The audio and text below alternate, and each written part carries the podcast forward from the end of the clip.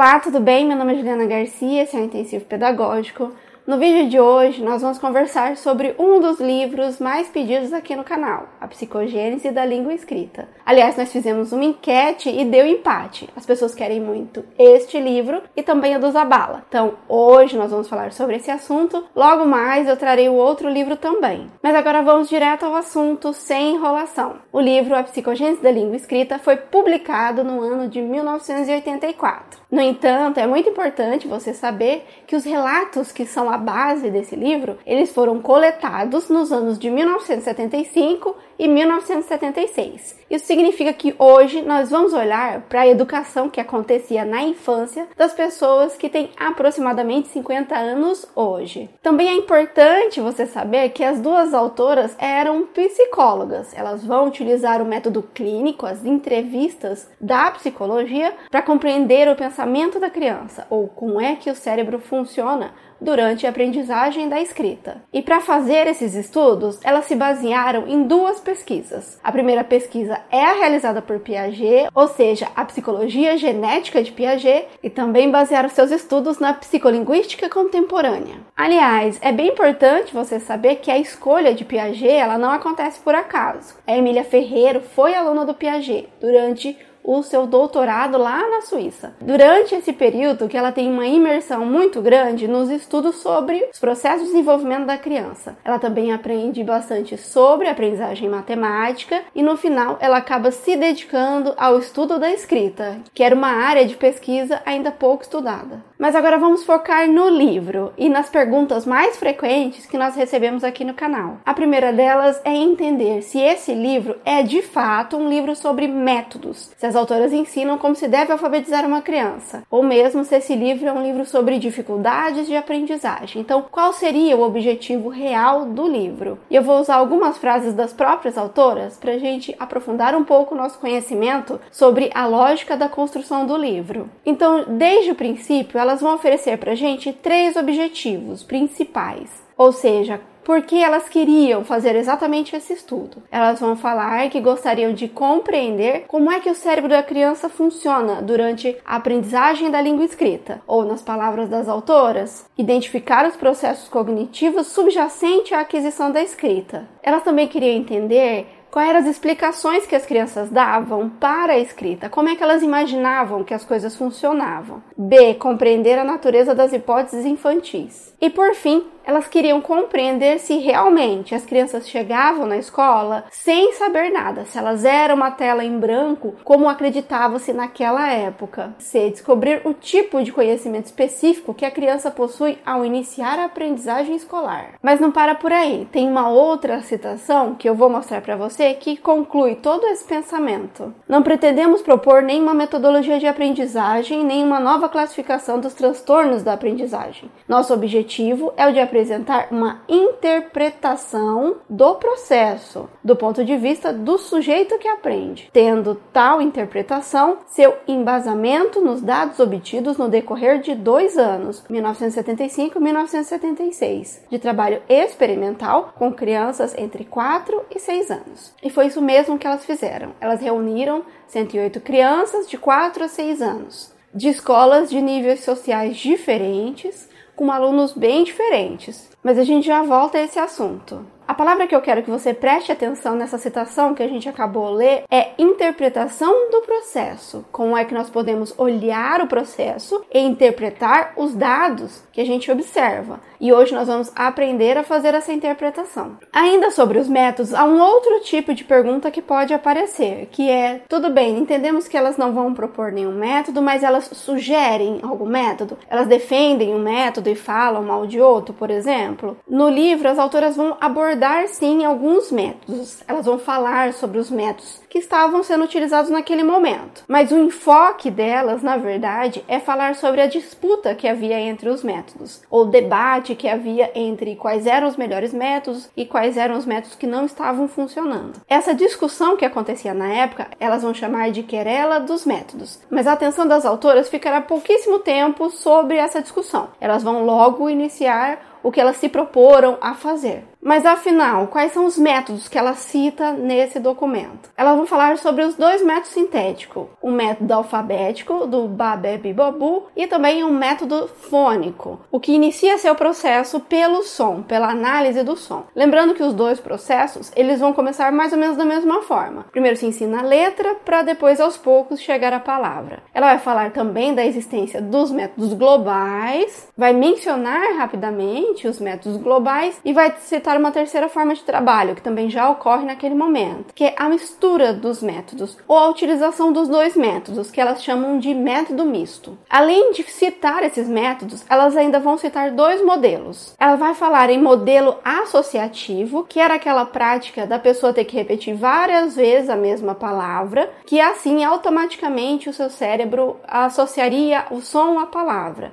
e tudo ficaria bem. Por outro lado, também havia a explicação naquele momento condutista, que era um foco muito grande, uma importância muito maior na gramática, na ortografia do que na compreensão dos textos, por exemplo. Então, elas mencionam, até citam em alguns momentos o que é que aquilo pode proporcionar ou dificultar na aprendizagem da criança, mas elas não vão advogar em nome de nenhum método. Até mesmo porque, apesar de toda essa variedade de métodos que existiam naquele momento e das discussões que haviam ao seu redor, elas mencionam desde o início do texto que ainda era necessário encontrar soluções para enfrentar o que elas chamaram de malhas que são o absenteísmo, a repetência, a subinstrução, ou seja, o ensino insuficiente e o analfabetismo. E qual era a visão dessas autoras sobre o aluno? Como é que elas definem as crianças? O termo que elas vão utilizar é um sujeito intelectualmente ativo. E o que isso significa? É uma pessoa que pensa, reflete, sabe sabe tomar as suas próprias decisões, consegue resolver os seus problemas. Hoje em dia nós utilizamos ainda dois outros termos que podem ajudar na compreensão dessa ideia. Nós dizemos que os alunos devem ser educados para serem adultos independentes e autônomos. Dentro dessa lógica, uma criança que não é educada para ser independente e autônoma ou intelectualmente ativa vai ser aquela pessoa que só obedece ou só faz o que os outros mandam, ou que não consegue pensar por si mesmo. Um sujeito ativo é aquele que compara, exclui, ordena, categoriza, reformula, comprova, formula hipóteses, reorganiza em ação interiorizada, preste atenção nessa palavra, ação interiorizada do pensamento, ou em ação efetiva segundo o seu nível de desenvolvimento. Um sujeito que está realizando materialmente algo, porém, segundo as instruções ou modelo para ser copiado, quando ele só imita, mas é uma imitação não para compreender, mas sim para reproduzir exatamente igual, dado por outro, não é habitualmente um sujeito intelectualmente ativo. E por que eu mencionei a imitação para você nesse momento? As autoras mencionam também a importância da imitação da criança, mas não para reproduzir, copiar exatamente uma ação, mas sim como uma forma de tentar compreender o mundo. A criança imita e entende aquilo que ela está imitando. Existe um outro conceito que a gente precisa revisitar, mas antes eu preciso te dar um exemplo para que tudo faça mais sentido. Eu quero te lembrar daquela aula de inglês do The Books on the Table, aquela mesmo que a gente aprendia aqui para falar oi, como vai você? Nós deveríamos dizer Hi, how are you? E para dizer eu estou bem, eu deveria responder I am fine. Mas será que na vida real, lá nos Estados Unidos ou lá na Inglaterra, esse diálogo acontece assim mesmo? Eu vou deixar o Gavin dar essa resposta. Eu nunca falo, nenhum dos meus amigos falam. A tradução literal e correta de estou muito bem ou muito bem seria I'm very well ou very well. E isso também é muito formal, mas tá certo. Mas no dia a dia a gente vai usar frases como I'm good ou I'm great, I'm awesome. Mas muitas vezes a gente não fala o I am ou a contração I'm e acaba sendo somente good, great, awesome. E isso tá perfeito. O que isso significa na prática? As escolas de inglês, daquele momento que a gente estudava, pelo menos, criaram uma didática perfeita. As frases eram mais sonoras, tudo funcionava adequadamente e eles escolhiam as palavras conforme os seus objetivos de ensino e não conforme a realidade. Isso acabou afastando a realidade da escola. E é também por isso que é muito frequente as pessoas estudarem muitos anos a língua inglesa, mas quando chegam em outros países vezes descobrem que o que eles aprenderam na escola não é exatamente aquilo que acontece no mundo real. As autoras vão ter essa mesma crítica, elas vão fazer essa mesma análise, mas não somente de uma língua estrangeira, mas também da língua da nossa cultura. Muitas vezes as apostilas vão fazer isso mesmo, vão criar um mundo perfeito, cheio de verbos regulares, só que na vida real, as palavras que vão aparecer, elas não são sempre sonoras ou sempre tão coloridas. Sem contar que naquele momento, a escola era muito focada só no apostilamento e não utilizava outros documentos que seriam encontrados pela pessoa na sua vida como listas de supermercado, bula de remédio, conta de energia, aquilo que a gente vai ler de fato no dia a dia. E isso gerava também uma dificuldade da pessoa quando ela precisava utilizar a leitura fora da escola. É importante você saber que, pelo menos aqui no Brasil, isso já mudou. Os documentos oficiais e a legislação educacional já fala sobre a importância de se estudar vários tipos de texto e da criança aprender desde cedo a ler todos os documentos que serão necessários para ela viver no mundo, dentro e fora da escola. Outro conceito que a gente também precisa entender e que vamos usar exemplo novamente. E nesse eu preciso que você imagine uma situação. Vamos dizer que num programa do Masterchef, de novo eu usando o Masterchef, se você não viu o vídeo de avaliação, eu vou deixar aqui para você ver depois. Então nesse programa chegam duas pessoas, mas totalmente inexperientes, e é dado para elas a tarefa de realizar um bolo, este bolo. No final do processo, a gente observa dois resultados. O primeiro resultado,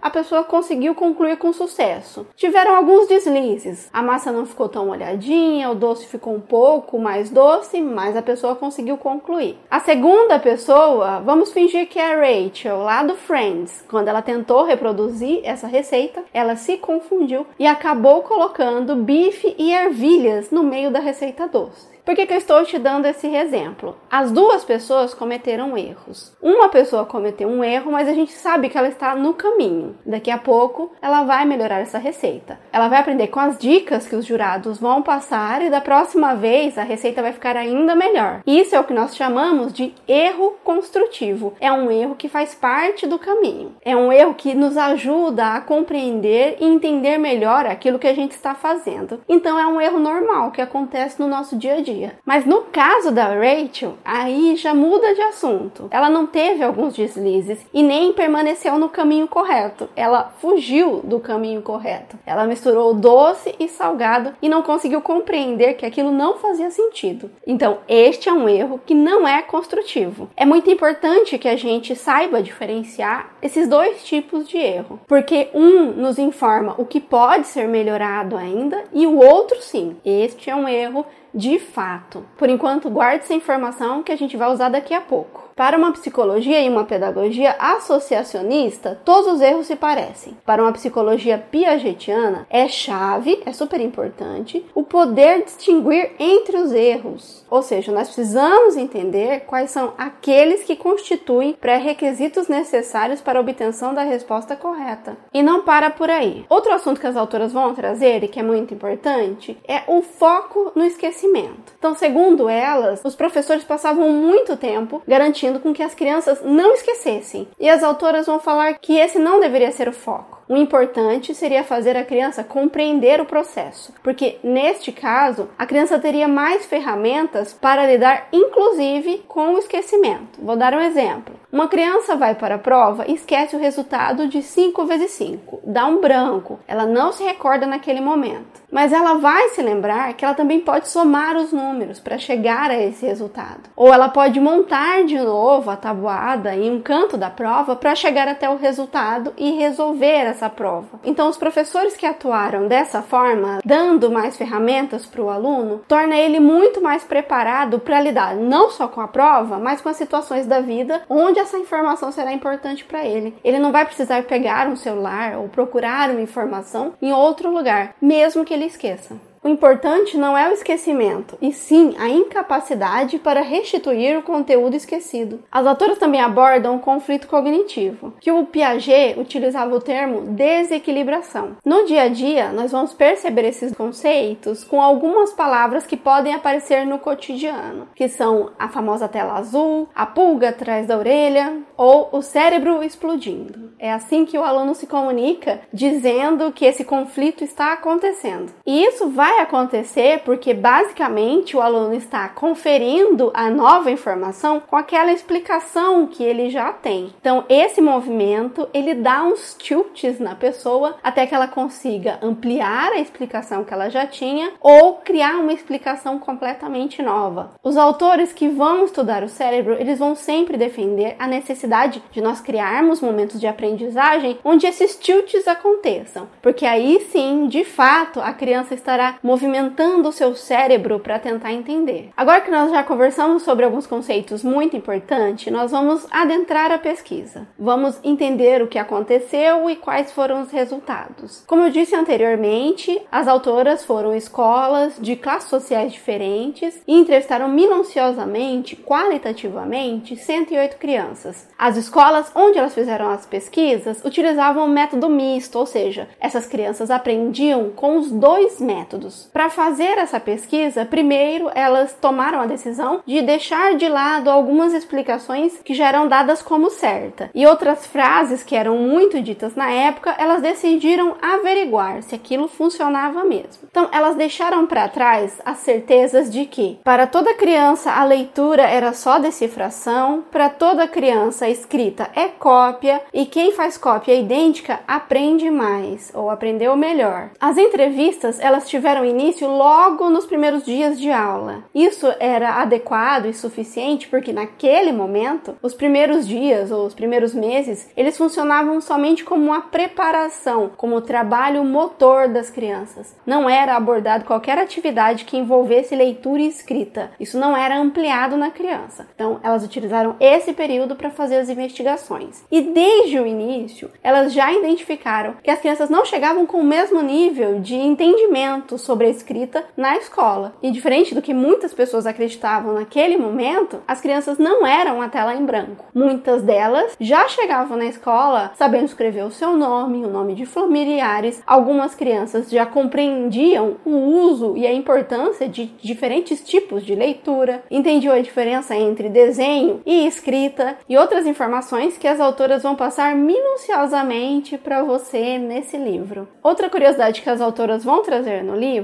é que crianças diferentes, de escolas diferentes, ou mesmo criança que nunca teve acesso a outras crianças, tinham mais ou menos o mesmo entendimento e as mesmas ideias sobre a escrita. Elas compartilhavam algumas explicações que não poderiam ser passadas por um adulto, por exemplo. Era algo que surgia delas. E novamente, lembre-se que ela é piagetiana, então ela acredita em explicações que são biológicas e não somente sociais. E qual exemplo que ela vai trazer para a gente sobre isso? As crianças que estavam bem no início do entendimento sobre a escrita explicaram para elas que todas as palavras para serem lidas tinham que ter obrigatoriamente ou três letras ou três caracteres. Então a letra A, por exemplo, não poderia ser lido porque ela não tem três caracteres. Mas eu já vou mostrar isso para você daqui a pouco. Enfim, o que nós vamos começar a ver a partir de agora é essa evolução que vai acontecer, porque sim, a criança não acorda em um dia e num clique, num imediato, de repente começa a entender a lógica. Ela passa por um processo que é igual para todas as crianças. Então vamos começar a entender desde este momento inicial, onde as crianças começam a experimentar esse mundo da escrita, até chegar ao ponto de desenvolvimento final que seria a alfabetização, aprender e compreender como se utiliza esse código. Mas antes de nós começarmos a nossa análise, vamos entender como é que isso acontece lá na escola. Como é que os professores resgatam, coletam essas informações para depois começar a analisar. O mais comum que você vai observar é a utilização de ditados ou autoditados. Podem ser materiais já retirados da internet, prontos, ou o próprio professor pode produzir algum material específico para isso, utilizando as palavras que ele acha mais viável fazer essa verificação. Também é importante você saber que as autoras utilizam o termo psicogênese, mas lá na escola essa interpretação ganha o nome de sondagem. Então vamos imaginar que nesse momento nós estamos com alguns trabalhos em mãos, algumas atividades das crianças e nós vamos fazer essa sondagem. Vamos identificar qual é o nível de cada uma. Na verdade, nós vamos começar do nível 1 até chegar ao nível 5 para mim te mostrar quais quais são as características que nós devemos observar em cada atividade. Tudo bem?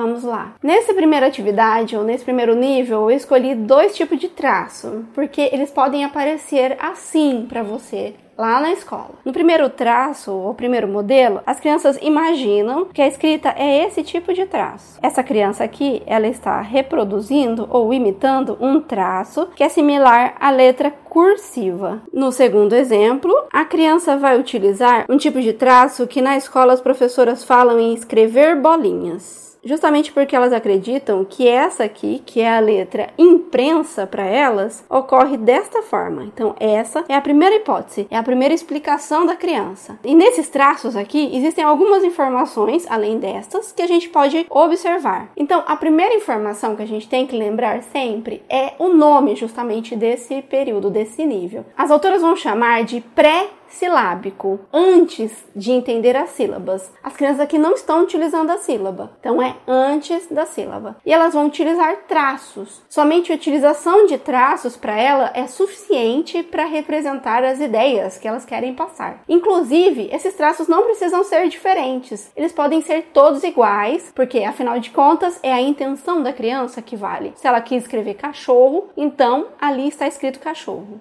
E lembra-se que eu falei que havia um número mínimo? Três caracteres representavam uma palavra. Menos que isso, não. Você vai observar também. Sempre que ela escreve palavras, ela vai manter esse mínimo. Uma outra curiosidade é o tamanho da palavra realizada. Na cursiva fica mais fácil nós compreendermos. As crianças entendem nesse momento que a escrita não tem relação com o som ainda. Para elas, a relação que vai ter é com o tamanho das coisas ou com a idade das coisas. Vou explicar melhor melhor. Para essa criança, giz ela escreve menor porque giz é pequeno e canetinha é maior que giz, então ela escreve maior. As professoras também dão um exemplo no livro de uma criança que pediu para ela aumentar o nome dela, afinal de contas ela tinha feito aniversário. E se fez aniversário, então o nome fica maior. Então, se você identificar uma criança nesse momento já fazendo esse tipo de atividade, isso significa que você já pode incentivar essa criança.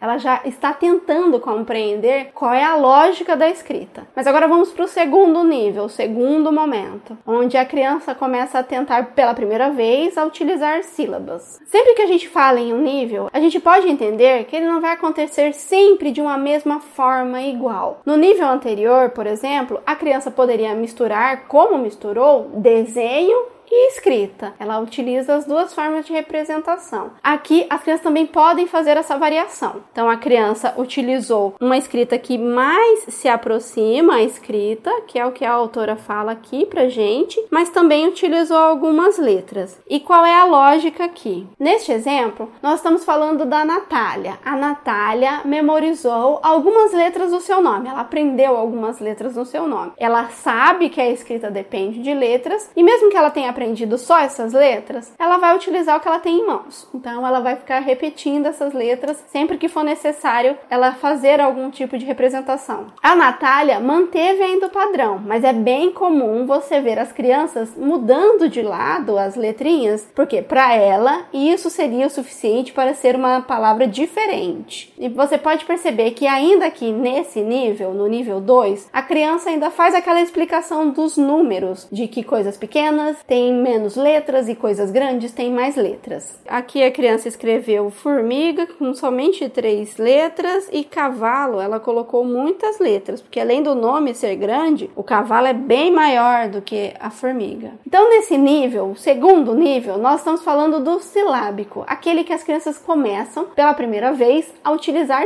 sílabas, mesmo que no começo sejam poucas sílabas. A Natália usou pouquíssimas. Ainda dentro do silábico, a criança vai evoluir para uma próxima etapa, para um próximo nível, que vai se chamar silábico com valor sonoro. Porque aqui a criança já entendeu pela primeira vez que letras e sons são combinados durante a leitura, que as palavras vão ter relação com o que está sendo dito e não com o tamanho do objeto ou não com a idade da pessoa. É somente nesse momento que a criança está cognitivamente preparada para fazer as atividades que eram propostas respostas na metodologia tradicional, por exemplo. E independente do método que vai ser utilizado dentro da sala de aula, se é o método alfabético, o babebibobu, ou se é o método fônico, ele vai fazer, ele vai surtir efeito a partir desse momento. Se a criança que você está lidando nesse momento não está aqui nesse nível, ela vai ter muita dificuldade porque a sua explicação é muito diferente da explicação que ela trouxe, que ela tem. Então nós vamos precisar de um trabalho pedagógico para que as duas pessoas utilizem a mesma linguagem. Os termos que as autoras utilizam para definir esse nível, além de falar em um silábico, elas vão falar que é o silábico caracterizado pela tentativa de dar um valor sonoro e também também é a primeira vez que cada letra vale por uma sílaba. Por que, que a autora definiu cada letra é uma sílaba? A criança ainda não entendeu aquele agrupamento que o método tradicional ensina, por exemplo, do B mais A é Bá. A criança não consegue chegar a essa conclusão. Então, ela vai quase sempre utilizar ou a sílaba ou a vogal para representar os dois. Ela vai conseguir compreender ou pegar um dos elementos e não os dois juntos. Vamos para os nossos exemplos, que daí fica mais fácil a gente entender. Aqui a criança escreve sapo com algo que é mais similar ao P. Ela estava tentando fazer um P. Então ela utilizou uma letra para cada sílaba. Aqui ela escreveu urso também, uma letra para cada sílaba. Algumas vezes a criança não vai saber a representação, exatamente qual é a letra que deve ser colocada, mas ela vai fazer a separação de sílaba. No exemplo de baixo, a criança está um pouco mais avançada. Ela escreve elefante T, vaca. Então, neste primeiro exemplo, ela fez com vogais e aqui ela colocou somente as consoantes. E o que vai te ajudar a identificar, então, é essa separação ou essa utilização de uma palavra para cada sílaba. Então, veja que aqui ela já fez mais um progresso, ela já entendeu isso e agora ela vai começar a fazer novas experimentações, a testar novas explicações. E agora a criança vai dar mais um passo, ela vai chegar em mais um nível, o quarto nível, que é chamado chamado de silábico alfabético. A criança vai utilizar algumas lógicas do silábico, mas ela já está progredindo, ela está em transição, ela está no meio do caminho. Então ela utiliza também o alfabético, as noções alfabéticas. Eu vou te mostrar como isso acontece na prática. Então vamos ver o exemplo da Miriam. Ela usa lá, ela usa uma letra para uma sílaba, mas usa o pi, que já é a junção. Então, nesse momento ela está no silábico, neste momento ela está no alfabético. Aqui também, caderno. Ela fez a metade de cada um dos níveis, se você observar. Uma outra característica que acontece nesse período de transição, onde as coisas estão acontecendo, onde as explicações ainda estão se encaixando na cabeça da criança, é um dia ela escrever de uma forma, fazer uma hipótese, fazer uma tentativa, e no outro dia ela faz de uma outra forma. Vamos olhar o exemplo do cavalo. Então a criança escreve cavalo Aqui ela utiliza o silábico, aqui ela utiliza o alfabético, aqui ela escreve de uma outra forma, depois ela volta e assim vai. Esse tipo de ação, se a gente não tem esse conhecimento, ela pode gerar muita frustração. Então é importante para a gente saber que é normal, é uma transição, ela ainda está confirmando essas informações. É como montar um quebra-cabeça de várias formas, até que tudo faça mais sentido. Mas durante esse processo, às vezes eu tiro uma peça, às vezes eu coloco outra, depois eu volto para a primeira e o processo vai dar certo no final da mesma forma. Como esse processo pode se transformar em um transtorno na vida do aluno, caso o adulto não compreenda isso e exija dele nesse momento já que ele tenha uma compreensão ortográfica muito grande. Isso vai ser mais difícil para ele. Então, nós adultos sabemos onde a ortografia não está correta, mas se a gente perceber que ele está nesse nível, a gente precisa ter um pouco mais de paciência, explicar para ele e apoiar ele nessa experimentação que ele está fazendo. E quais são as características que vão aparecer na explicação das autoras? Primeiro, elas vão falar que aqui, nesse momento, a criança já começa a abandonar o silábico, ela já está passando por uma transição. A palavra transição é muito importante nos concursos públicos. E outra característica que será mencionada é justamente essa irregularidade na escrita da criança, porque horas ela vai escrever conforme uma explicação interna que já existia e que ela já estava utilizando há muito tempo, Em contrapartida, ela tem a exigência externa de seguir uma nova lógica que ela acabou de aprender. Então, é mesmo característica desse período ser uma transição e acontecer alguns conflitos. E tá tudo bem, não tem problema. Já já ele vai chegar nesse último nível, que é um nível alfabético, onde eu estou alfabetizado. Então perceba, eu passo dos traços para as sílabas sem som, depois as sílabas com som, depois uma transição entre as sílabas com som e o alfabeto, e no final eu chego no alfabético. É esse o caminho que as crianças percorrem. Mas eu quero te mostrar algumas informações sobre o alfabético, o último nível. E agora nós chegamos no nível alfabético, o final, a conclusão. A criança está alfabetizada. Mas é muito importante a gente compreender que isso não significa que ela não tem mais nenhum erro de grafia. Afinal de contas, aprender a escrita correta de cada palavra é algo que vai acontecer durante toda a nossa vida, não só na infância. É claro que nesse período ela vai ter mais dificuldade, ela vai fazer mais perguntas. Então vamos olhar aqui algumas informações importantes. De novo, vendo as figuras. Então essa criança escreveu o ditado corretamente, mas faltaram algumas letras, então ela não conseguiu colocar o L do futebol. Caminhão, ela teve dificuldade, o que é normal. Jacaré, ela escreveu com G e está tudo certo aos poucos, ela vai compreender e vai começar a utilizar. Aquele mais famoso bilhete da criança que diz que esse bilhete é verdade. Então, ela passou todas as informações, teve alguns erros de grafia também, mas ela está alfabetizada. Bem, gente, eu vou deixar o material aqui embaixo que está no slide, caso você queira fazer essas interpretações com seus alunos. É bem legal, é muito importante e isso ajuda a gente a ter uma visão melhor da nossa sala. É bem importante você saber que é muito provável que, independente da idade, os níveis de alfabetização deles, as hipóteses que eles estão formulando nesse momento, serão diferentes. É claro que algumas situações são mais críticas. A gente vai encontrar dentro da escola, terceiro, quarto, quinto ano, crianças ainda no primeiro nível. E aí eu quero compartilhar com você qual é a explicação das autoras para que isso aconteça. Você se lembra o momento em que as crianças começam a relacionar som e letra? É lá no silábico sonoro, com valor sonoro. Nesse momento,